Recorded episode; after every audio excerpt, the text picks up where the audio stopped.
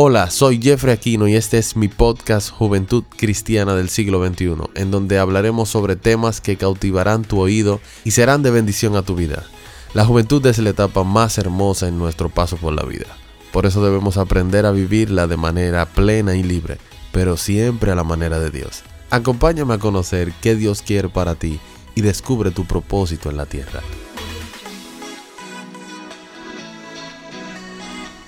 Bienvenidos otra vez a mi podcast Juventud Cristiana del siglo XXI. Hoy estamos ya en el episodio número 5 y agradeciendo por su gran apoyo a cada uno que comparte, escucha y menciona este podcast en sus publicaciones en el Instagram. Gracias de verdad por el gran feedback que he tenido a partir de, de, este, de los episodios anteriores. Y hoy, episodio 5 Estamos a la mitad de la primera temporada. solamente voy a hacer 10 episodios para la primera temporada. Así que vamos, comenten, anímenme, escríbanme, pueden escribirme para animarme y seguir haciendo esto para, para bendecir a más gente. Así que vamos allá. El episodio 5 es Construyendo sin manos. Por más fácil que parezca, en cualquier obra se necesitan manos para poder construirla. Pero hoy no quiero hablarte de obras en las que sean directamente las manos las, quienes las construyan. Hablo de tu formación, tu carácter, tu forma, lo que eres, qué te distingue, tu marca personal.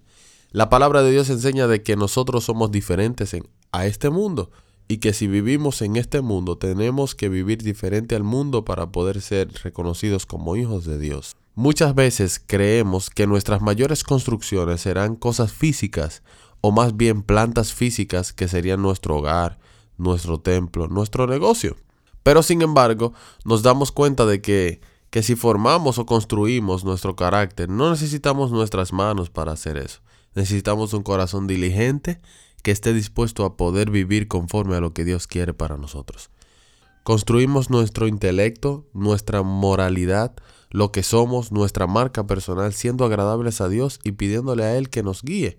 La Biblia dice en Salmo 51.10, Cree en mí, oh Dios, un corazón limpio y renueva un espíritu recto dentro de mí. Muchos jóvenes nos damos cuenta cuando va pasando el tiempo que hemos construido cosas con nuestros hechos, nuestra forma, nuestro carácter, y a veces mayoría de estas no están bien delante de los ojos de Dios.